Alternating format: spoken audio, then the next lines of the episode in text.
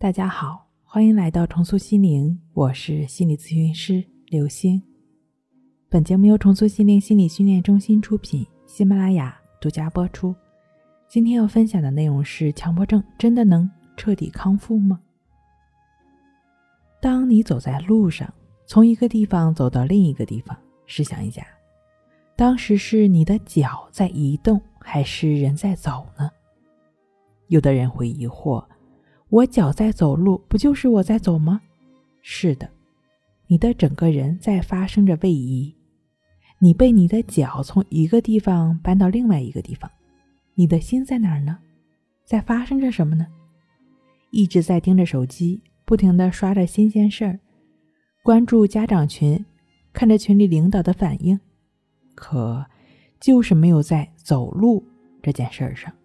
还记得手推宝宝车？拿着手机过马路造成的那些惨案吗？当你在做事情的时候，没有觉知是痛苦的。当你在做事情的时候，你知道自己在做什么，你的心在发生着什么，你如其本人的清楚知道了解，这就是觉知。对于出现的任何想法也好，无论是多么令自己不舒服的想法感受，就只是不管不理。比如我的一位来访者，他说，自己一看到孩子就想把他扔下楼。当自己第一次有这种想法的时候，都被自己吓到了，吓到自己呼吸困难。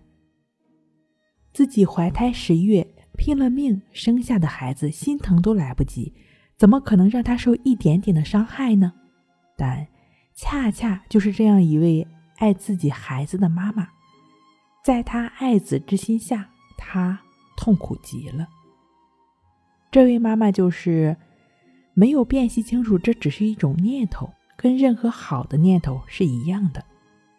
正是因为没有辨别成功，她就不自主的被拉进了自动导航的机械性模式，只是遵从自己的感觉形式，为了消除而消除，不断的填满日子。为了不让这个想法活下来，她用尽努力。其实，这是无需试图填满日子的，只是在当下放松，不是为此刻而活，而是活在此刻，经验着与此刻如实的共处，才能享有真正的宁静、真正的接纳、真正的安详。允许就只是允许，允许自己允许，同样的允许自己不允许。从根本上来讲。所有强迫症的治愈，更多会是自我的疗愈。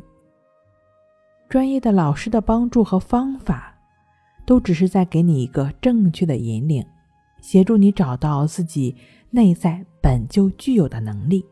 确切来说，所有的心理疗愈都是自我疗愈的过程。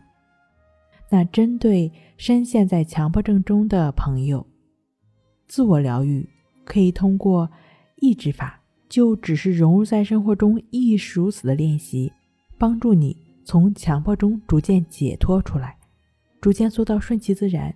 通过静坐关系法，帮助自己提升定力，保持觉知，保持平等心。